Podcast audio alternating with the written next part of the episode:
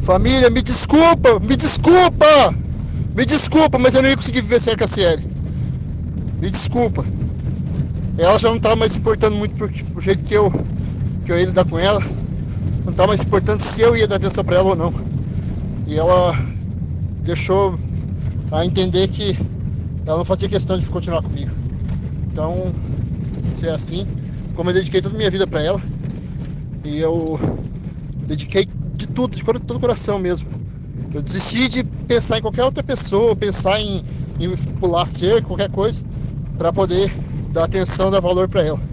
Eu entrei num momento de depressão, fui entrei nesse maldito esse jogo, é, para mim, uma válvula de escape para minha depressão, e me distanciei dela.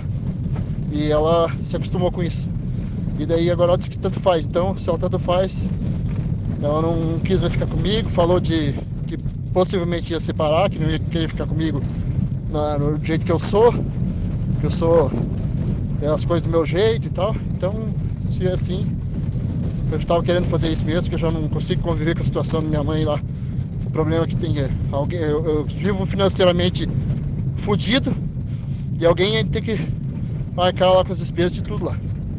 Então, para não deixar peso para ninguém, eu fiz isso.